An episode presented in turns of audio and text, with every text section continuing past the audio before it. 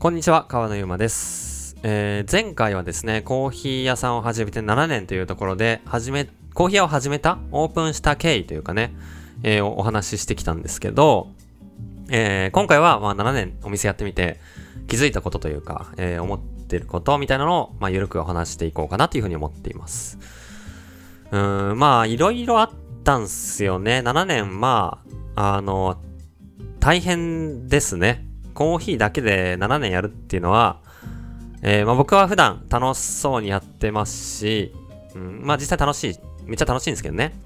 けど、まあわけわからんこともたくさん起きます、本当に。あの、ようわからん事件が起きたり、焙煎機を、えー友達にシェアロースローストとして貸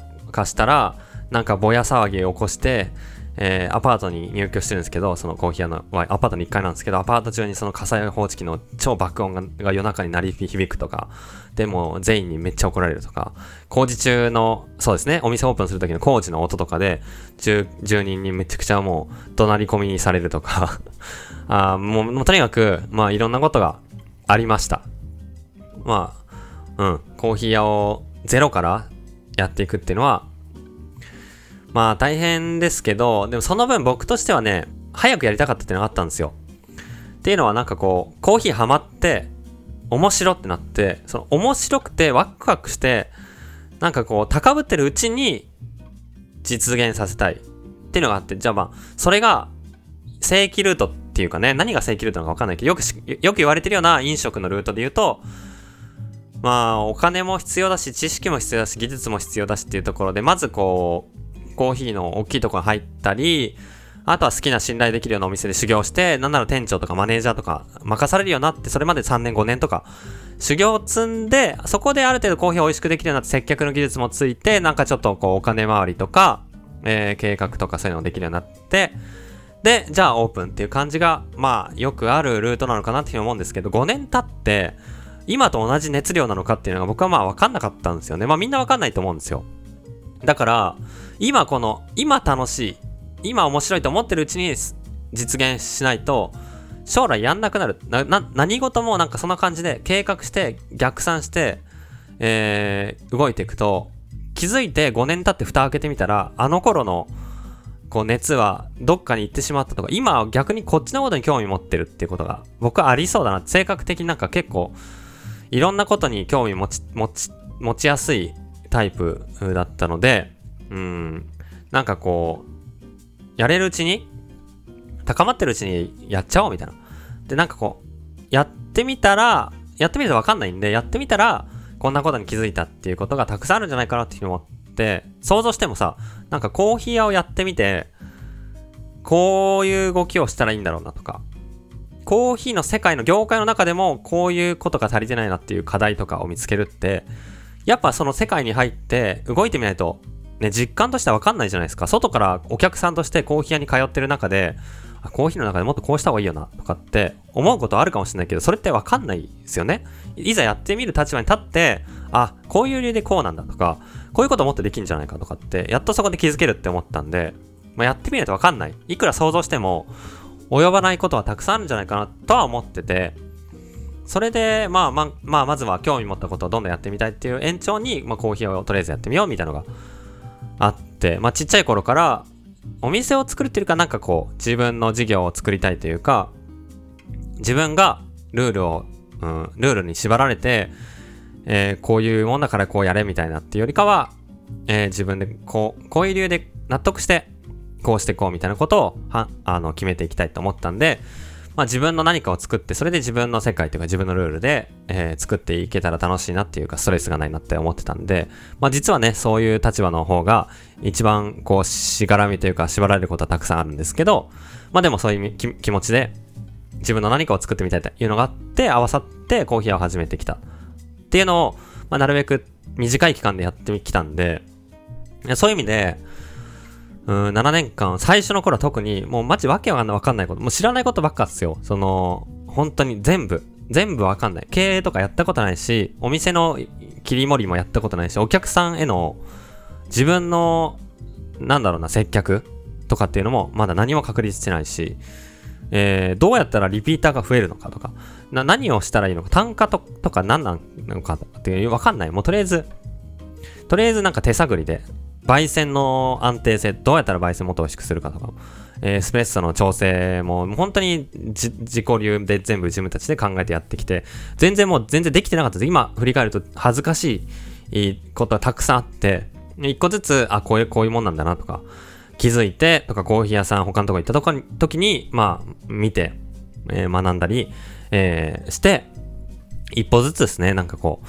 安定してきた。あ、そうか、外に看板出した方がいいのか、みたいな。マジでそっからなんですよ。なんか、どう、どうやったらお客さんが来てくれるかともよくわかんない。想像でしかないんで、やってみてやっと、まあ、なんとかなったっていう、外でシーン地道に配って、みんなに知ってもらったりとか、えー、メニュー表を外に出して、こういうお店なんだよっていうのを分かりやすくしたり、SNS を始めてみたり、インスタ、ツイッターでなん、なんかこう、えー、投稿を増やしてみたり、写真を撮って、写真もこういう感じがいいかなとか、自分のウェブを作ってみたりみたいなことの積み重ねで、なんとか、えー、7年やってこれて、メンバーも増えて、今では、なんだかんだバリスタだけで、えー、10人以上、15人ぐらいいるのかな？と、えー、あとは別の、えー、サポートメンバーというか、ピンポイントに手伝ってくれたりするメンバーもいて、えー、ウェブデザインだけとか、プロダクトデザインだけとか、SNS 周り、マーケティングとか、えー、戦略とか、あとはオンラインの配送でこの商品はだけとかっていう感じで、手伝ってくれるメンバー全部入れると30人、40人ぐらい、30人以上はいるかなっていう感じで、今メンバーが常に増えて来てはいるっていう感じなんですけど、気づいたこと、まあ思ってることは3つぐらいあって、1つはやっぱチームとか組織ってすごい大事だなって思うし、すごい言われることが多くなりましたね。特に経営者の人とかに話すと、よくまあ10人の壁がまずあって、30人の壁があって、そっか100人の壁があると、とかっていう感じで言ったりするんですけど、まあ10人以上超えてくると、その自分の目が行き届かないことがあったり、ちょっとこう、上司みたいなことが生まれたりするんですよね。1対10が輪切りだと思うんですけど、1対15とかになると、なんか15人のうちの新しく入った5人は誰かの下についてるっていう感じになってて、こう、レイヤーが増えていったりとか、そうなるとなんかこう、えー、僕もお話しする頻度が少ないメンバーが増えていったり、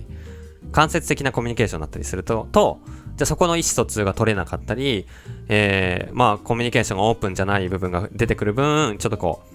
う、思思うこと、フラストレーションが溜まることが改善で、打ち明けられず改善できなかったりとか、まあ、こういうふうに動こうっていうところのスピードがちょっと遅くなったりとかっていうことが起きたり。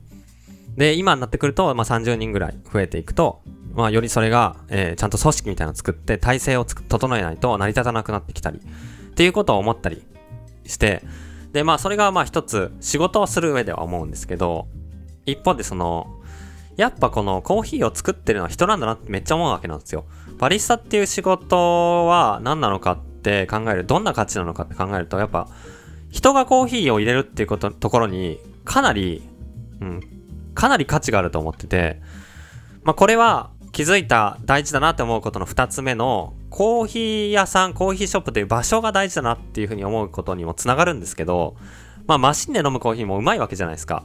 で、今技術も発達してるし、まあぶっちゃけ豆が良くて、ガチガチにその引き目とか、落ちる秒数とか調整すれば、人が入れるのにかなり近しいクオリティに、マシン抽出も持っていけるわけなんですよね。なんですけど、やっぱ人が入れるコーヒーの意味って、それ、味以外にあって、熱を乗っけられる？伝えられるっていうのは人にしかできないかなと思ってて、例えばまあ、うーん、まあ僕が勝手に切り取るのも失礼かもしれないですけど、うん、料理をこうサーブする、提供するっていう仕事だけを考えたり、あ、まあ、ソムリエとかね、ワインを注ぐ仕事っていう風に考えて、それとバリスタを比較すると、まあ比較できる仕事じゃないんですけど、バリスタは最後のこの味作りにも関与できるっていうのが、結構特殊なんじゃないかなと思ってるんですよ。提供して、で、まあ体験を良くするサービスマンである一方で、まあ同時に、えー、まあコーヒーを美味しくするっていう役目も担ってて、で、それが、えー、他にはない要素なんじゃないかなって思ってるんですよね。まあ、コーヒーの味を美味しくしてるのは、まあ、僕はもう100%生産者だと思ってるんですけど、はるか離れた、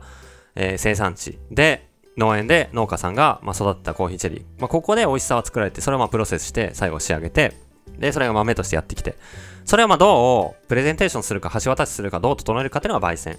で、最後、お客さんにこう提供する、プレゼンテーションする人も、装うだけではなくて、液体に最後、味を整えて引き出して、こういう形にするとこの良さって伝わるようになって素材を理解してそれをさらにブラッシュアップして受け渡すっていうこと美味しさを作るってことに少なからず関与するっていうことは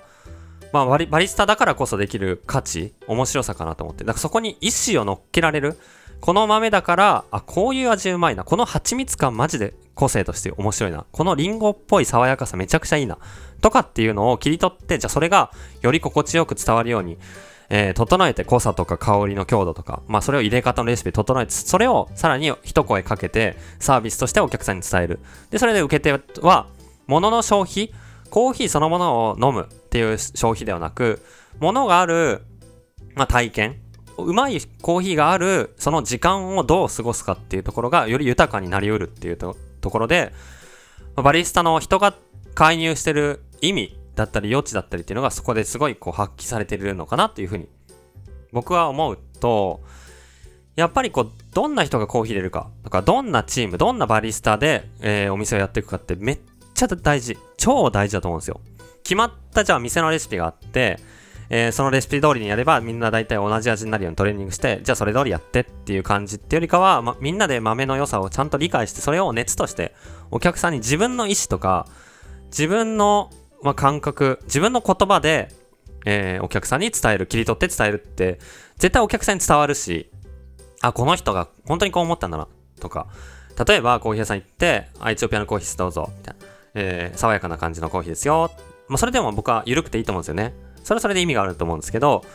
えー、このエチオピアのコーヒー、めっちゃ花の香りして、すごい、あの、気持ちいいんで、それを際立たせて、ちょっと温度高く入れてみました、とか。えー、このエチオピアのコーヒーは、めちゃくちゃ、えー、ベリーの香りがするんで、ちょっとそこが際立つようにドリップしてみますとかって言われたら、ちょっとそこに注目して、面白って思ったり、なんでなんで、なんでその入れ方変えたらその部分際立つのって興味持ったり、なんでエチオピアのコーヒーってそういう風な個性を持ってんのっていう、会話の中からよりそのコーヒーの面白い世界に興味を持つきっかけにもなり得るし、声かけられた側としては、よりしっくりくるというか、楽しみやすいと思うんですよね。そのプレゼンテーションは結構そのレストランに、うん、行く時にも僕は思うことがあって、えっと、まあ、例えばその、レレストランでも中中でもペアリングとかをやってくれるようなお店、ちょっといいレストランとかに行くと、じゃあまず一品目前菜としてこの何々と何々のサラダを用意して、それに、えー、こういうようなソースで作ってますみたいな。いうお話をこうさらっとしてくれるわけなんですけど、うーん、あんまり入ってくることも少なかったり、頭で理解して、ああ、これがアスパラで、あ、これの下がサーモンなんだな、みたいな。いうぐらいなんですけど、すごいこう、印象に残る、よ、良かったなって思うようなプレゼンを振り返ると、その、なんでその食材を選んだのかとか、なんでそのソースの味付けをこうしてるのか、今の季節こうで、こういうところを、えー、私たち伝えたいと思って、これを選んでますとか、えー、この間ここ行ったらめっちゃこれが良くて、それを、えー、今回は知れていますっていう、なんかちょっとこう、意思とかストーリーとかが伝わると、ああ、そうなんだって、うん、より入り込めるというか、よりこう、共感できるというか、なんかこう、情報として、さ、さらーっとこう頭に入ってくるっていうよりかは、もっとこう、一緒に気持ちが同調したり、一緒に考えるような立場に一歩近づくような気がして、そういうプレゼンっていうか、そういう橋渡しの仕方ってすごいいいなって思うと、コーヒーもそうで、えー、情報としてぶつけるんじゃなくて、こういう気持ちでやってます。こういう理由で選んでます。こういう、えー、意図でこういう味に整えてます。みたいなことが1個入る、ちょろちょろっと入るだけで、受け手にとっては、よりその意味がある。そ、その体験って全然違うと思うんですよね。ものだけを消費するよりかは。っていうところで、まあ、バリスタが人であるっていう意味含めて、どんな人で、どんなチームで、どんな組織でコーヒーを作って伝えていくかって、超重要だなって改めて7年やって、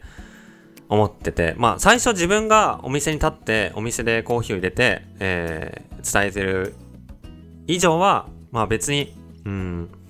他のメンバーにどうしてもらう、どういう環境にして、どういうふうに、えー、体制を整えれば、例えばみんなでのミーティングとか、えー、みんなでの集まり、えー、あとは意識をどういうふうに共有していくか、味のすり合わせも含めて、どうすればえー、良くなっていくかって、そんな考える機会が少なくて、どっちかって自分がどうするかっていうふうに考えてたんですけど、やっぱりお店をもっと増やしていこうとか、えー、コーヒーをもっともっとできる限りたくさんの人に魅力伝えていこうっていうふうに活動の幅を広げようとすると、やっぱり自分以外の人が必要で、そうなってくると、えー、チームとか環境とかっていうのがすごい、えー、根幹になっているんだなっていうふうに、うまいコーヒーがあればそれでコーヒーが伝わるわけじゃなくて、いい人、いいバリスタ、いいチームがあってこそコーヒーが伝わるんだな。コーヒーがうまいのは当たり前だし、そのいいコーヒーを見つけてくれるのも人だし、いいコーヒーを整えて焙煎するのも人だし、抽出するのも人なんで、やっぱりこの人の力っていうところが全てなんだなっていうふうに、改めて今思ってるっていう感じですね。まあそれがコーヒー屋を7年やってみて気づいたことの一つ目っていう感じです。ちょっと今日ここまで結構思った以上長くなっちゃったんで、続き残りのコーヒーを7年やってみて気づいた2つを、えー、次回お話してみたいと思ってるんで、ぜぜひ次回も聞いていただけたら嬉しいなと思います。